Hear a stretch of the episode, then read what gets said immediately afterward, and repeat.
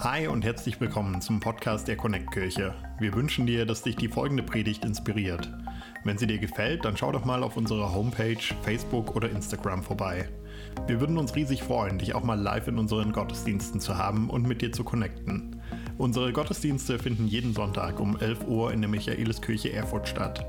Mehr Infos zu unseren Gottesdiensten findest du auf connectkirche.de. Egal wo du gerade bist, wir hoffen, dass diese Predigt zu dir spricht und dich einen großen Schritt in deinem Leben weiterbringt. Viel Spaß beim Zuhören. So, einen wunderschönen guten Morgen auch von meiner Seite. Ich freue mich, dass ihr hier seid und es ist schön, dass ihr dabei seid. Und das muss man ja auch jemanden angucken, wenn man sowas sagt. Es ist schön, wenn ihr da, dass ihr da seid und es ist schön, dass ihr mit dabei seid heute. Und heute ist das große Finale der Predigtserie Nicht von dieser Welt. Wer hat schlaflose Nächte schon gehabt, als, weil er wusste, heute ist das Finale? Okay.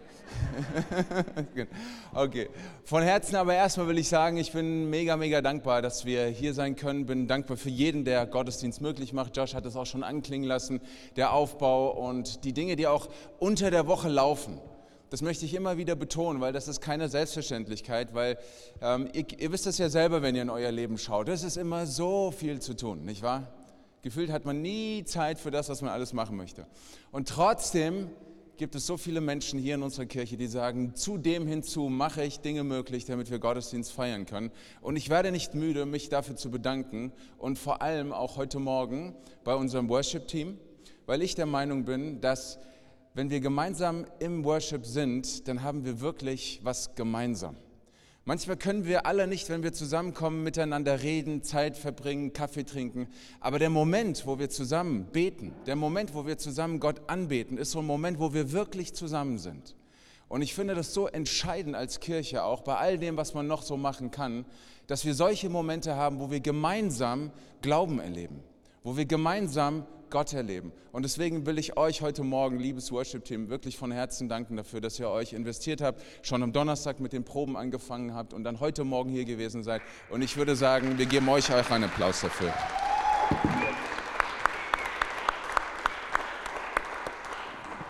Ja, also die Predigt heute lautet ein anderes Ziel. Ähm, wenn man so an das Finale einer, einer Serie kommt, das kennt ihr vielleicht von den ganzen anderen Serien, die man so guckt, ne, dann ist so, was bisher geschah. Ja, kennt ihr das? So, was bisher geschah. Meistens so im Staffelfinale, dass man den roten Faden noch so hat. Okay, also was bisher geschah, will ich euch auch sagen. So, ich habe das einfach mal in zwei Sätze zusammengefasst. Und zwar, was wir letzten Sonntag gehört haben, durch einen Reich Gottes Charakter, da haben wir davon gehört, von dem Auge machen und von Heil Bronx und was weiß ich, was das alles war. So war richtig gut gewesen. Und dann auch zusätzlich zu dem eine Reich Gottes Einstellung. Mit diesen beiden Dingen machen wir deutlich, dass wir nicht Mammon, sondern dass wir zu Jesus gehören. Das waren die letzten beiden Predigten. Das war das, worum es geht, dass wir sagen, wir sind nicht von dieser Welt. Und weil wir nicht von dieser Welt sind, oder sagen wir es mal ein bisschen globaler, Menschen, die Jesus nicht nachfolgen, sind nicht von dieser Welt, weil sie eben nicht Mammon dienen und weil sie einen anderen Charakter haben, vor allem im Umgang mit ihrem Besitz. Das sage ich jetzt gleich am Anfang nochmal, werde es am Ende vielleicht nochmal sagen, falls ich dran denken sollte, dass du nicht von dieser Welt bist. Das zeichnet sich nicht dadurch aus, wie du betest und wie du singst, sondern wie du gibst. Amen. Gut, zwei, drei, vier. Okay, cool. Yes! Und aus diesem Grund haben wir uns vorgenommen, dass wir, das fand ich übrigens sehr gut, den Movember, ist gut, wir wollen was bewegen in dem November, der Movember, okay? Ähm, nicht nur, dass wir sagen, okay, wenn der November gerade da ist und wir es zu einem Thema machen, sondern dass es wirklich Teil unserer Nachfolge ist, die wir tagtäglich leben. Wir wollen Menschen sein, die großzügig sind. Und wir wollen Menschen sein, die gut mit ihrem Besitz umgehen. Und wir wollen Menschen sein, die jeden Tag Charakter haben und die jeden Tag unter Beweis stellen können, warum es gut ist, nach anderen Maßstäben zu leben, weil wir in einer Welt leben, die diese Orientierung braucht. Gott liebt diese Welt. Und wir sind der Hinweis darauf, dass Gott so verliebt ist in diese Welt, so wie er in uns verliebt ist und wie man sich nur vorstellen kann und weit, weit darüber hinaus. Und deshalb möchte ich heute die, die Predigt so zu, zu einem Ende bringen und euch erstmal äh, für mich in einen so Schockmoment mit reinnehmen. Und zwar ähm, habe ich Folgendes erlebt. Ähm, nein, noch nicht, du bist zu schnell. Danke. Bleiben wir erstmal nochmal da. Ähm, ich habe so im Rahmen einer Recherche, ich bin ja, also ich glaube, dass, dass ich ein guter Papa bin und mein, meine Kinder bestätigen wir das auch. Und ich helfe meinen Kindern hier und da, aber nicht den Lehrern sagen, ja, bei der einen oder anderen Recherche. ähm, weil die haben so viel zu tun, die, die Abiturienten und so. Es ist unwahrscheinlich krass, was sie lernen müssen, recherchieren müssen und, und vorbereiten müssen. Also kürzlich half ich meinem Sohn bei einer Recherche und ich äh, äh, äh, warf die Google, nee, ich wollte nicht Google sagen, ich wollte Suchmaschine sagen, das war das Wort. Ich warf die Suchmaschine an äh, und suchte nach einer bestimmten Stadt, weil es ging um eine Stadt. So. Und als ich so gerade dabei war, diesen Auftrag, den mein Sohn mir delegiert hatte, ganz gewissenhaft auszuführen, ereilte mich plötzlich was, womit ich nicht gerechnet hatte. Da poppte plötzlich ein Fenster auf und das fand ich irgendwie komisch. Ja? Ich war auf der Suche nach einer Stadt und plötzlich war ein Fenster mit folgendem Inhalt. Hört mal. Vielleicht kommen wir gerade ungelegen, aber dennoch, klicken Sie bitte jetzt nicht weg. Am heutigen Mittwoch bitten wir Sie bescheiden, die Unabhängigkeit von, ich muss sagen, Wikipedia zu sichern. Heute ist der 14. Tag unserer Spendenkampagne. Wikipedia wird durch die Spenden von durchschnittlich 22,66 22,66 Euro finanziert. Doch schon mit einer Spende von 5 Euro kann Wikipedia sich auch in Zukunft erfolgreich entwickeln. Über 6 Millionen Mal wird unser Spendenaufruf täglich angezeigt, aber nur 115.779 Menschen haben bisher gespendet. Die meisten Menschen spenden, weil sie Wikipedia nützlich finden. Hat Wikipedia Ihnen in diesem, in diesem Jahr Wissen im Wert einer Tasse Kaffee geschenkt? Dann nehmen Sie sich doch bitte eine Minute Zeit und geben Sie etwas zurück. Vielen Dank. So, ich war geschockt, weil ich gedacht habe, also erstens, der Satz stimmt, vielleicht kommen wir gerade etwas ungelegen. Ja, sehr ungelegen, weil ich war auf der Suche nach etwas anderem. Und dann sehr ungelegen, weil ihr über Sachen redet, über die ich nicht mit euch reden will. Nämlich ihr redet über mein Geld. Ihr wollt eine Spende von mir. Ja, ihr, seid, ihr kommt mir sehr ungelegen und deswegen wollte ich kurz schon wegklicken und dann habe ich aber doch dann durchgelesen. Und irgendwie passte das so auch in, in das, worin wir uns als Kirche befinden. Ich werde das gleich noch weiter ausbauen. Was mich deshalb so geschockt hat, war, dass es mich gestört hat, wo ich gedacht habe, ich nutze etwas und nehme es wie für selbstverständlich, dass es mir zur Verfügung steht, aber mache mir nicht Gedanken darüber, wie das zustande kommt. Und fühle mich dann auch noch gestört, wenn mich jemand darauf aufmerksam macht. So, das war das Erste, worüber ich über mich selber geschockt war. Ich sage, wie kann man, ja, wie kann man so sein? Ne? Immer so, ich nehme mir was und mache mir keine Gedanken darüber. Und als nächstes war ich geschockt darüber, in welchem Verhältnis das Ganze steht. 6 Millionen Aufrufe zu 115.700 und was war's? 79. Und ich habe schnell zu Hause gerechnet, das kann ich hier nicht, musste ich zu Hause rechnen. Dieses Verhältnis, das bedeutet, dass unter 2% der Nutzer Wikipedia bis zu diesem Moment unterstützen. Und 98 Prozent nehmen das wie selbstverständlich für sich in Anspruch, ohne weiter darüber nachzudenken. Ich war geschockt. Unter zwei Prozent. Und ich war geschockt, weil ich gehöre zu den 98 anderen. Ich gedacht habe, ich habe noch nie für die gespendet, weil ich immer den gleichen Gedanken habe. Warum ich? Warum soll ich das machen? Und dann aber ist mir noch etwas anderes aufgefallen. Und jetzt kannst du bitte die Folie ein, einblenden. Ähm, das ist mir aufgefallen. Wir, ich, wir haben so eine Nehmerqualität und Mentalität, mehr als eine Gebermentalität. Wir schauen so mehr, was, was können wir nehmen und was ist so ganz selbstverständlich und was meinen wir vielleicht sogar auch, was uns dann zustünde. Weil in dem Moment, wo ich etwas suche im Internet, will ich es auch finden. Ich will nicht lesen, heute hat Wikipedia geschlossen, weil du nicht gespendet hast, sondern ich will die Suchbegriffe, die ich da eingegeben habe, auch finden und ich will etwas für mich haben. Das heißt also, ich möchte, dass es tatsächlich auch für mich ähm, verfügbar ist.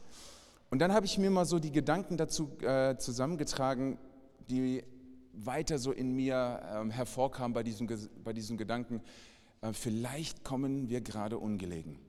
Und ich dachte so, ja, ihr, wisst es ja und trotzdem fragt ihr. Warum macht ihr das? Warum lasst ihr es dann nicht? Ja? Aber klar ist, und diese Worte sind mir hängen geblieben, Wikipedia will sich weiterentwickeln, Wikipedia will unabhängig sein und Wikipedia hat Nutzen. Also am Ende meiner Predigt werde ich keinen Spendenaufruf für Wikipedia machen, keine Sorge. Ja, ich komme jetzt gleich zu dem, warum mir das so wichtig ist. Diese Nehmerqualität, diese Nehmermentalität und nicht diese Gebermentalität. Und ich habe mir mal so, ich nenne das mal so Aussagen überlegt, die man haben kann, warum man nicht so einem Spendenaufruf folgt. Das habe ich euch mal äh, hier mitgebracht. Warum man nicht für Wikipedia spendet. Das äh, habe ich mal sieben Punkte mitgebracht. Erstens, es kommt ungelegen. So. In dem Moment, klar, will man nicht erinnert werden. Zweitens, denkt man sich vielleicht, die anderen können spenden. Ja? Warum ich? Und als drittes, sehr ähnlich, so ein Gedanke, wo man sich denken kann, oh, da gibt es andere, die, die haben bestimmt schon gespendet. Also immerhin 115.000. Also ich als Pastor wäre froh, wenn ich 115.000 Spender hätte. Das heißt, da würde ich mich überhaupt nicht mehr beschweren. Ja? Also, ähm, also auch der Gedanke, na, sollen die anderen machen oder es gibt ja bestimmt auch schon andere. Dann, ja komm ey, also so oft benutze ich das jetzt auch nicht. Ja? Habe ja auch noch eine Bücherei, wo ich hingehen kann und äh, gibt ja auch noch andere Such Suchmaschinen. Oder fünftens, man kann auch denken, das läuft doch, sonst könnte ich die Seite ja nicht aufrufen. Wofür wollt ihr Geld? Ja, ihr seid ja präsent. Es geht doch. Oder man kann auch denken, ein bisschen kritischer, woher weiß ich, dass dann Wikipedia mit meiner Spende auch richtig umgeht?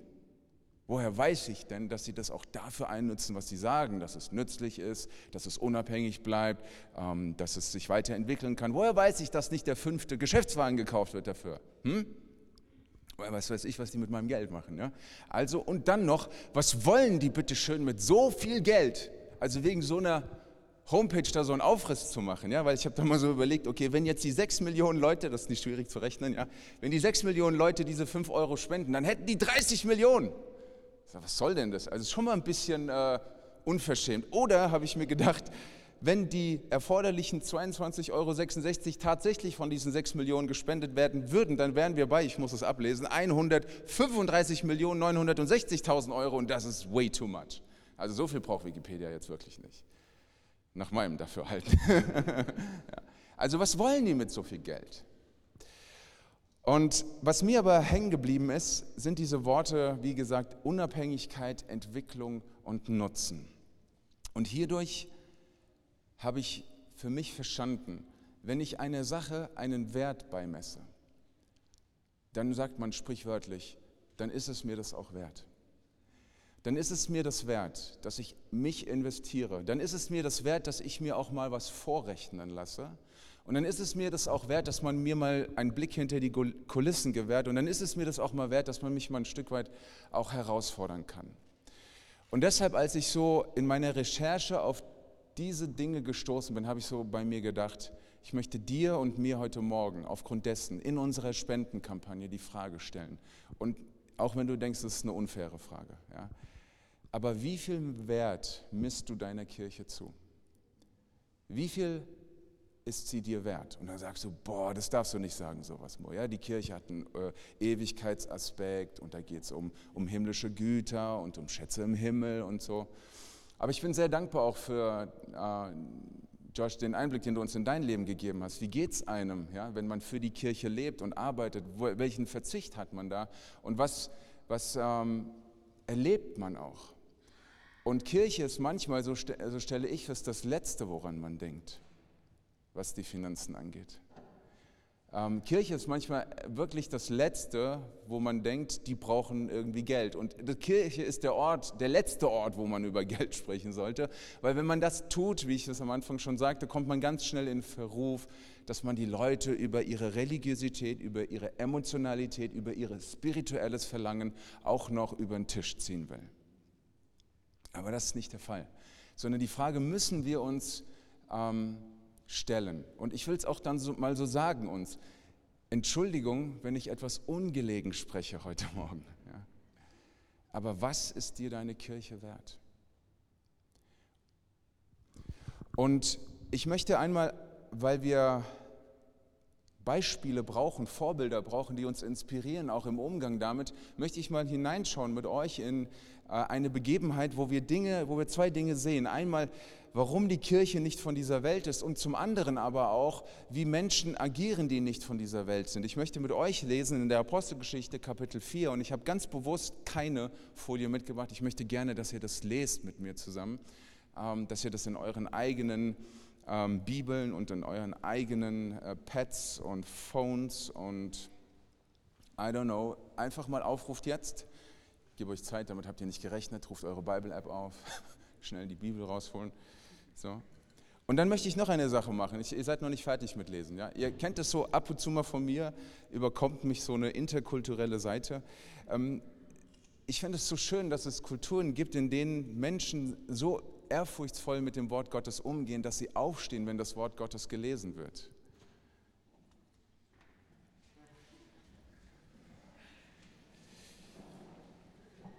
Apostelgeschichte, Kapitel 4, Vers 32. Blätter, Blätter, scroll, scroll. Seid ihr soweit? Okay, cool. Ich lese nach der Neues Leben Übersetzung. Die Gläubigen waren ein Herz und eine Seele. Sie betrachteten ihren Besitz nicht als ihr persönliches Eigentum und teilten alles, was sie hatten, miteinander. Die Apostel bezeugten eindrucksvoll die Auferstehung von Jesus Christus und mit ihnen war die große Gnade Gottes. Armut gab es bei ihnen nicht, weil die Leute, die Land oder Häuser besaßen, etwas von ihrem Besitz verkauften und das Geld den Aposteln brachten, damit sie es an alle je nach Bedarf verteilen konnten. Ein Beispiel dafür war Josef. Den nannten die Apostel Barnabas, das bedeutet Sohn des Trostes. Er gehörte zum Stamm Levi und kam ursprünglich von der Insel Zypern. Josef verkaufte einen Acker, den er besaß. Er brachte den Aposteln das Geld als Hilfe für die Bedürftigen. Und Herr Jesus, wir stehen vor dir, weil wir dein Wort gehört haben. Herr, wir stehen vor dir, weil wir Ehrfurcht haben vor das, was du uns sagst und vor dem, was du in unser Herz legen wirst, Herr. Und dabei wollen wir, Herr, dass du uns nahe bist, dass wir dich erleben und dass wir mit dem, was wir sind und tun, dich ehren. Wir danken dir heute Morgen als deine Kirche, dass wir von dir gerufen sind, dein Volk sein zu dürfen und dass wir dein Wort haben, was ein Licht ist auf dem Lebensweg, den wir beschreiten dürfen. Amen. Ihr könnt gerne wieder Platz nehmen. Ähm, jetzt habe ich mir Folgendes überlegt. Dieser Josef hat mich sehr angesprochen. Und diese Zusammenfassung von der Kirche fand ich auch sehr, sehr wichtig. Lukas, der Schreiber des, äh, der Apostelgeschichte, hat immer wieder in seinen Berichten solche Zusammenfassungen geschrieben. Und eine dieser Zusammenfassungen begegnet uns eben hier, Kapitel 4. Da zeigt er, wie sind die Ergebnisse von Menschen, die Jesus zusammen nachfolgen. Wie sieht das Ergebnis aus von Menschen, die nicht von dieser Welt sind? Wie sieht das Ergebnis aus, wenn Menschen predigen, wenn Menschen sich bekehren, wenn Menschen sich taufen lassen, wenn Menschen miteinander unterwegs sind, wenn Menschen Jesus begegnen, wenn Menschen Jesus verkünden? Wie sieht es dann immer wieder aus? Und da macht er immer wieder so eine Zusammenfassung. Und diese Zusammenfassung lesen wir hier. Und diese Zusammenfassung nach meinem Dafürhalten bedarf keiner weiteren Auslegung, denn es ist schon eine Auslegung, es ist eine Zusammenfassung. So sieht also Gemeinde aus, so sieht also die Kirche aus, so sieht es also aus, wenn Menschen, die nicht von dieser Welt sind, eine Gemeinschaft bilden, die nicht von dieser Welt ist, nämlich dass jeder mit jedem was zu tun hat. Und dass jeder auf jeden achtet. Und dass alle miteinander unterwegs sind, miteinander und füreinander wenn du diese beiden Worte dir merken möchtest. Das ist die Zusammenfassung von dem, wie das aussieht, wenn Menschen Jesus wirklich ernsthaft und ganz bewusst nachfolgen. Wenn sie ganze Sache machen. Wenn sie nicht nur sagen, okay, das ist so eine Momente, spirituelle äh, Lebensphase, die ich gerade habe, sondern die sagen, ich will wirklich ganze Sache machen und dann bin ich mit Leuten zusammen, die das genauso sehen wie ich. So sieht das aus. Und ich möchte das deshalb so betonen, weil es uns wichtig ist, es soll ein Vorbild sein für uns. Es gibt keine Vollkommenheit. Wenn man Apostelgeschichte liest, dann liest man auch von den ein oder anderen Problemen, die, die, die dann auch miteinander hatten. Also es gibt keine Vollkommenheit.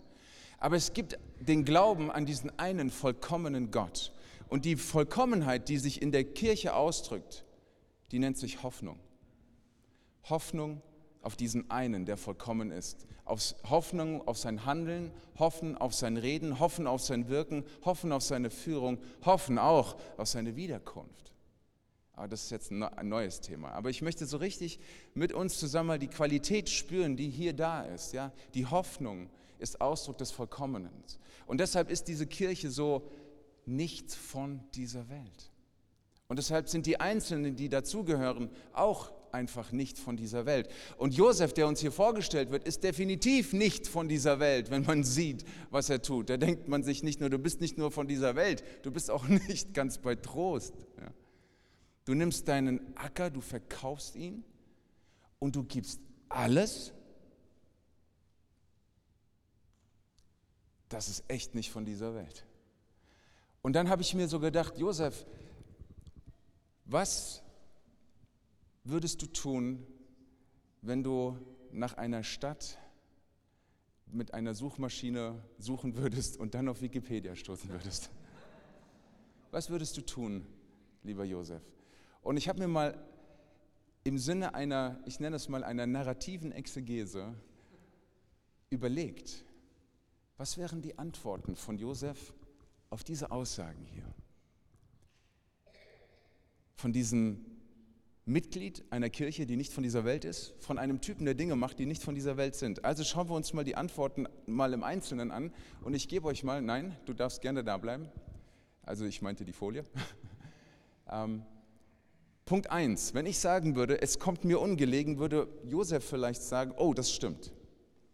Ich habe auch andere Verpflichtungen. Als Levit ging es mir nicht nur um die Kirche, sondern ich hatte einen groß, weit weitreichenden Auftrag. Aber, würde Josef sagen hier, wenn ich meine Prioritäten ordne, dann erschließe ich auch meine Ressourcen und dann erkenne ich, zu was ich in der Lage bin. Deswegen habe ich meinen Acker verkauft und den gesamten Erlös meiner Kirche gegeben. Dann würde ich sagen, Punkt 2, aber andere sollen doch spenden, Josef. Was machst du denn da? Würde Josef vielleicht antworten, na klar, können andere auch spenden. Niemand hält sie davon ab. Aber ich möchte mich erkenntlich zeigen dafür, dass ich von meiner Kirche profitiere. Es ist meine Aufgabe. Was würde er zu dem dritten Punkt sagen? Andere spenden bestimmt auch schon. Andere spenden bestimmt auch schon, Josef. Klar, sagt er, spenden andere auch schon. Sehr gut. Aber ich habe eine persönliche Verantwortung, der nur ich nachkommen kann. Dann dachte ich so, vierter Punkt, so oft benutze ich es auch nicht. Josef, so oft benutze ich es auch nicht. Er sagt, klar, ich tue auch noch andere Dinge nebenbei. Und manchmal, gebe ich auch zu, ist mir auch nicht immer so ganz klar, was in unserer Kirche läuft und was die Apostel da machen. Und ich bekomme mit, dass es da wieder Heckmeck gab, wegen den Witwen, die aus dem Kulturkreis kamen und aus, die mit den anderen aus dem anderen Kulturkreis. Ja, ähm, manchmal läuft das nicht immer so, wie ich mir das vorstelle und manchmal frage ich mich auch, ob mir das alles wirklich so was bringt, aber ich habe gelernt, dass die Kirche mein Zuhause ist und meinem Zuhause soll es an nichts fehlen. Denn es geht in meinem Zuhause nicht immer nur um mich, sondern auch um andere. Fünfter Punkt, Josef. Läuft doch, sonst könnte ich die Seite ja nicht aufrufen. Läuft doch, lieber Josef. Er würde sagen, ja, es sieht so aus, als würde alles gut laufen, wirkt auch so auf mich, aber ich möchte, dass es auch weiterhin gut läuft und dass immer Möglichkeiten da sind, dass wir uns weiterentwickeln. Wir haben einen so großen und wichtigen Auftrag als Kirche, deswegen darf es nie am Geld scheitern. Und vielleicht können wir dann auch mal die nächsten wichtigen Schritte gehen, denn die Kirche muss wachsen, denn Gott will, dass Menschen dazukommen und gerettet werden. Ich hab, war schon live dabei und habe das gesehen.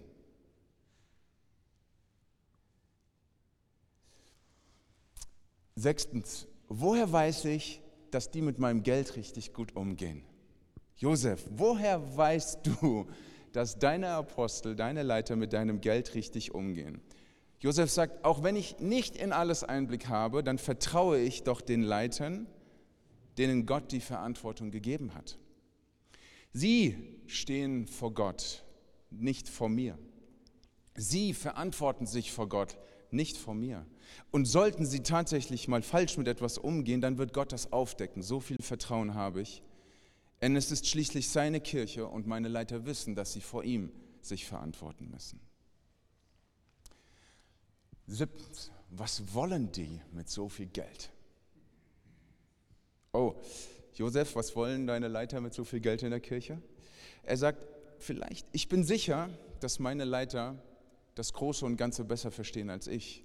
Wenn ich nur an das denke, was ich sehe und mal darüber nachdenke, dann glaube ich, dass da einige Kosten sind, zum Beispiel die Mietkosten, die Nebenkosten, Büroanstellungen, Technikbedarf, Gastgebergeschenke, der Gottesdienstraum, Social Media, die Tassen, die Taschen, die Bibeln. Aber es wird sicherlich noch mehr geben, was ich nicht sehe. Wir haben einen so großen Auftrag. Es ist gut, dass wir auch entsprechend Geld sammeln und haben. Könnte Josef so darauf geantwortet haben? Ich denke mir schon ein bisschen. Weil, wenn ich sehe, was der gute Mann macht, dann würde ich behaupten, der Mann hat was verstanden. Der hat verstanden, wer er ist und er hat verstanden, zu wem er gehört und er hat verstanden, worum es geht. Und diese Formel, die er mir hier so anbietet und die ich so rausarbeite an dieser Stelle ist, habe ich mal so zusammengesetzt, eine ganz einfache Formel des Gebens habe ich diese Folie genannt. Jetzt darfst du draufklicken. Das ist das, was Josef gemacht hat. Drei einfache Dinge. Er, er hat die Dinge gesehen, er hat sie verstanden und er handelte. Er hat gesehen, wer er ist und wer seine Kirche ist. Er hat verstanden, worum es geht und er hat gehandelt. Und ich glaube, dass Josef das nicht aus einer Laune heraus gemacht hat, im Sinne von, naja, muss ich halt machen. Das heißt, er war Levit. Das heißt, der Mann kannte das Gesetz und das Alte Testament sehr, sehr gut. Das heißt also, er hatte eine Vorstellung davon, wie hat Gott sich dokumentiert, damit Menschen, die ihn kennen und die, ihn, die ihm nachfolgen, wie sie sich gut verhalten können. Und ich glaube, er war sehr davon geprägt, was Gott von ihm möchte. Und dass es ihm mehr darum ging als um die großen Orden und Anerkennung, das glaube ich wird deswegen auch deutlich, weil es kein großes Aussehen um ihn gab. Er wird an dieser Stelle erwähnt und dann nicht weiter. Er gehörte auch nicht zu den Aposteln. Er war auch nicht der Hardcore-Prediger und was weiß ich was. Er wird einmal an dieser Stelle erwähnt. Und ich glaube, das hat auch einen Grund darin, dass er wusste, wo sein Platz einfach auch war. Und was mir aber auch wichtig ist, was ich glaube, was bei ihm so ein Grundmotiv war, ihm war wichtig, dass er Gott ehrt. Ähm, es gibt im, im Alten Testament ein sehr, sehr schönes Wort aus den Sprüchen. Und wenn ich sage die Sprüche, dann muss ich erstmal so ein bisschen schwärmen an der Stelle. Ja, muss ich sagen, das ist ein weiteres Buch. Es ist ein wundervolles Buch. Denn das Wort der Sprüche ist ein, äh, gehört zur Weisheitsliteratur. Und es das bedeutet, dass uns etwas angeboten wird, was in uns ebenfalls eine Weisheit generieren kann im Umgang mit unserem Leben und mit unserem Hab und Gut und den Ressourcen, die wir haben. Denn dazu braucht man Weisheit, nicht wahr? Es ist schon manchmal, wenn man sich so die Frage stellt, okay, was könnte man nicht alles machen? Da braucht es nicht 15 Regeln und 13 Wege, sondern man braucht Weisheit. Und diese Weisheit kommt aus diesem Buch der Sprüche. Und eines dieser Zitate möchte ich mal bringen. Und ich könnte mir vorstellen, dass Josef als Levit, der das Alte Testament kannte, genau davon geprägt war. Sprüche 3, Vers 9, wenn ihr euch das aufschreiben mögt oder kurz in eure Notizen eintippt, auch wieder die Folie, die ich nicht dabei habe. Da heißt es, ehre den Herrn mit deinem Besitz und schenke ihm das Beste, was dein Land hervorbringt. Ehre den Herrn mit deinem Besitz und schenke ihm das Beste, was dein Land hervorbringt. Das war das Ziel, was Josef hatte. Ein anderes Ziel heißt also, ich bin nicht von dieser Welt und mein Ziel ist, dass ich den ehre, der nicht von dieser Welt ist, sondern der diese Welt geschaffen hat. Mein Ziel ist, dass ich Gott ehre mit allem, was ich habe. Es geht darum, so möchte ich, dass ihr das vor, Augen habt, dass du Gott mit deinem Besitz ehrst. Das ist das andere Ziel, was du haben sollst. Ein anderes Ziel im Sinne von, dass es nicht von dieser Welt ist, dass es einen anderen Wert hat, aber auch ein anderes Ziel in zweierlei Hinsicht. Einmal, dass es nicht von dieser Welt ist, aber auch, dass es ein anderes Ziel ist, als du dir vielleicht Ziele gesteckt hast mit deinen Finanzen. Da musst du dir, wie war das von Wikipedia, vielleicht kommen wir gerade etwas ungelegen. Und vielleicht kommt dir diese Einsicht und diese Weisheit auch gerade etwas ungelegen, weil du sagst, ich habe eigentlich andere Ziele mit meinen Finanzen gehabt oder vor oder immer noch. Aber das andere Ziel, was dich prägt und was dich ausmachen kann, ist, dass du sagst, mein Ziel ist es, dass ich Gott ehre mit dem, was ich habe. Mein Ziel ist es, dass ich zum Ausdruck bringe, dass er mir wichtig ist, dass sein Reich mir wichtig ist, dass seine Kirche mir wichtig ist. Es geht darum, dass du Gott ehrst mit dem, was, in, was dir anvertraut wurde. Denn ihr müsst es so sehen, und ich will jetzt nicht irgendwie morbide werden. Am Ende deines Lebens wird nicht zählen, was du an Reichtümern aufgehäuft hast, sondern am Ende deines Lebens wird es darum gehen, wie viele Menschen sich an dich erinnern. Und zwar wie du warst. Und ich sage das deshalb so ganz wirklich von Herz zu Herz, weil ich hatte in dieser Woche eine Beerdigung. Einer Person, die meiner Familie sehr nahe stand. Und ich musste am Montag mit dem Arzt die Leichenbeschauung machen. Einen toten Menschen zu sehen, den du vor wenigen Tagen noch gesprochen hast. Und zu sehen, alles, was bleibt, ist die Erinnerung an ihn ist das, was der Mensch in dich investiert hat. Und nicht das Haus, in dem ich war, nicht das Zimmer, in dem wir gestanden haben, auch nicht der Sarg, in dem wir die Person reingelegt haben und auch nicht das Loch in der Erde, in das die Person hineingelassen wurde, sondern das, was bleibt, ist ein ganz anderes Ziel, was nicht von dieser Welt ist. Die Investitionen dieses Menschen in mein Leben. Und ich kann euch sagen, dieser Mensch hat viel in mein Leben investiert. Und das ist ein Riesenreichtum, der bei mir geblieben ist bis heute. Und wo ich sagen kann, das ist es mir wert, mehr wert als alles andere. Und versteht das, wenn ich das so sage. Das ist nicht der Moment, den ich mir zu Hause notiert habe, als bitte hier besonders emotional werden, sondern das meine ich wirklich von Herz zu Herz. Am Ende deines Lebens wird es nicht darum gehen, wie viel Euros du auf dem Konto hast. Am Ende deines Lebens wird es darum gehen, wie viele Menschen dich in ihrer Erinnerung haben, als ein Mensch, der nicht von dieser Welt ist, der Dinge getan hat, die nicht von dieser Welt waren, der sich dafür eingesetzt hat, zu sagen, ich ehre Gott mit dem, wer ich bin, was ich habe und was ich tue. Und deswegen, es geht darum, dass du Gott mit deinem Besitz ehrst. Und wenn du dir die Frage auch stellst, an dieser Stelle, weil wir so Rechenbeispiele gemacht haben. Wie viel soll ich denn jetzt spenden? 5 Euro oder 22,66 Euro? Ja, was, was ist die angemessene Summe? Ich will das mal so sagen und äh, bringe euch so, ein, so einen weiteren Satz mit an der Stelle. Es geht eben nicht darum, dass du dir Gedanken machst, was ist denn die, in Anführungsstrichen, richtige Summe, die ich spenden kann? Was ist denn die äh, richtige 1.00000 Summen, die, die ich weggeben kann, sondern vielmehr geht es um das richtige Ziel deines Handelns. Und ich glaube, dass uns Josef das jetzt deutlich gemacht hat. Er wusste, ich bin nicht von dieser Welt. Er wusste, ich ehre einen Gott, der nicht von dieser Welt ist. Er wusste, ich gehöre zu einer Kirche, die nicht von dieser Welt ist. Also folgerichtig muss mein Handeln auch nicht von dieser Welt sein.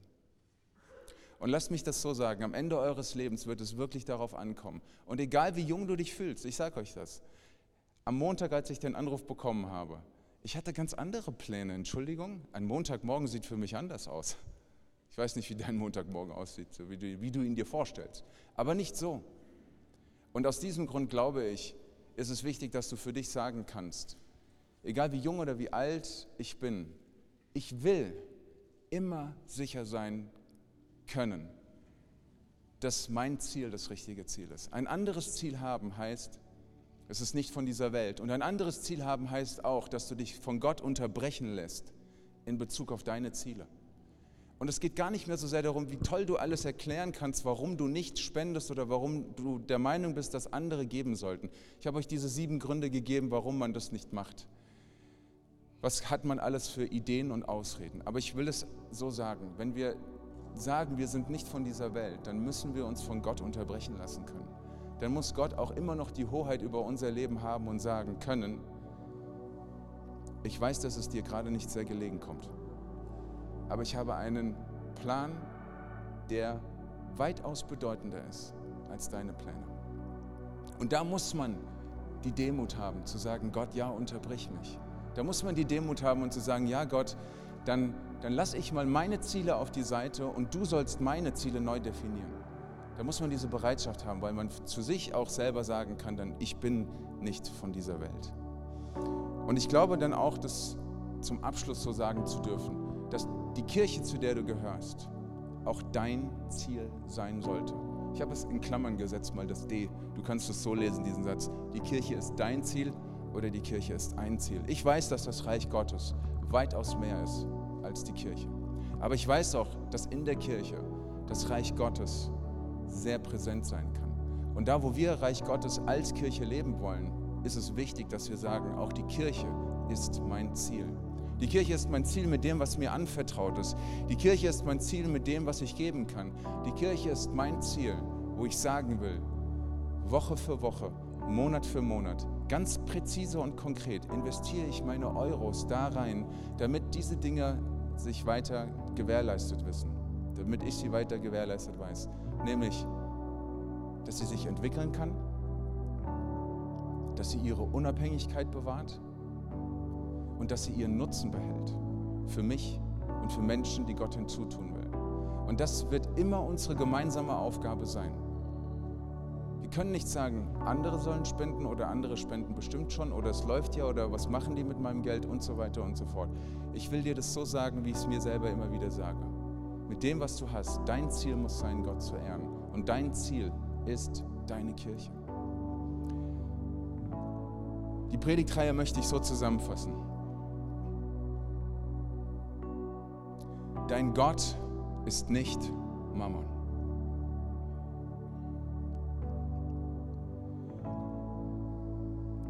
Hab den richtigen Blick auf dein Leben.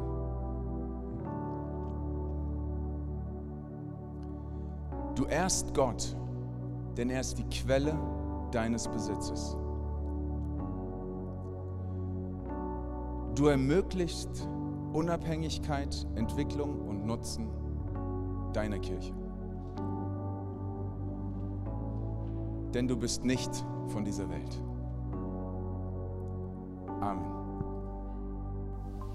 Wenn du mehr über Jesus erfahren willst oder deine Geschichte mit uns teilen möchtest, dann schreib uns gern auf Facebook, Instagram oder eine E-Mail an info@connectkirche.de.